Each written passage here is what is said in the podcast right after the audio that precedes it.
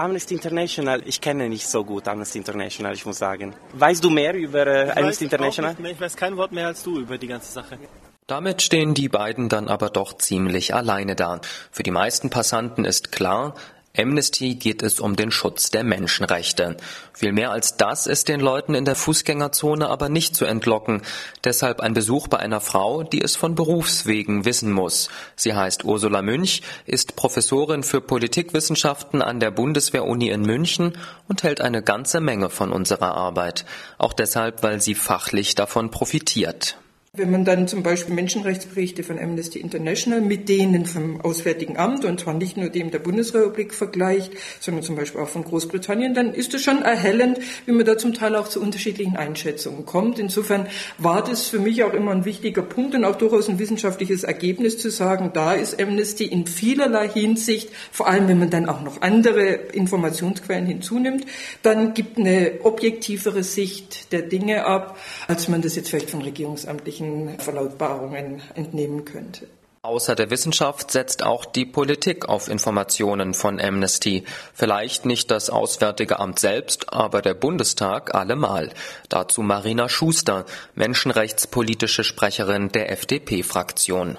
Zunächst einmal hat Amnesty die große Stärke, dass sie weltweit tätig sind, dass sie eine Graswurzelbewegung sind von ganz, ganz vielen Ehrenamtlichen. Und das ist für uns auch eine ganz wichtige Informationsquelle, die Informationen vor Ort zu beschaffen, sich um einzelne Personen zu kümmern, die bedroht sind, uns die Informationen auch zur Verfügung zu stellen. Das ist eine ganz wichtige Funktion, die Amnesty hat. In Forschung und Politik ist man sich also weitgehend einig. Amnesty weiß Bescheid, was los ist in Sachen Menschenrechte. Aber viele trauen uns noch mehr zu. Zum Beispiel Margarete Bause.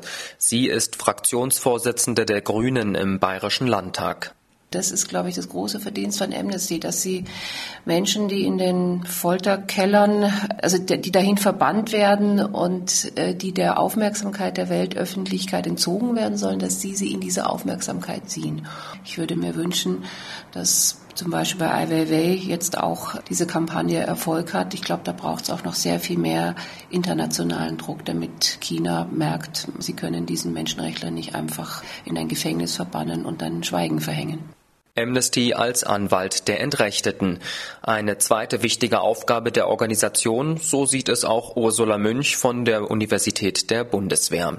Dass diejenigen, die, wie das mal Joachim Gau gesagt hat, in den Kerkern sitzen, dass die wissen, es gibt Leute, die wissen, dass sie irgendwo sitzen. Man weiß vielleicht nicht, wo sie sitzen, man weiß nicht, wie lange sie dort noch sitzen, aber dass es zumindest eine Organisation gibt, denen es nicht egal ist, dass jemand unzulässig und ohne Rechtsmittel eingesperrt worden ist. Das ist meines Erachtens die Hauptleistung von Amnesty International. Und noch mehr fällt der Politikprofessorin zu den Stärken von Amnesty ein. Wenn die Menschenrechte in den Köpfen der Regierenden inzwischen eine größere Rolle spielen als früher, dann sei das auch Amnesty zu danken, so Münch.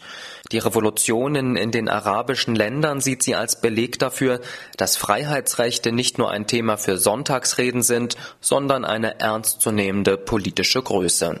Eine Erkenntnis, die Amnesty seit mittlerweile 50 Jahren propagiert.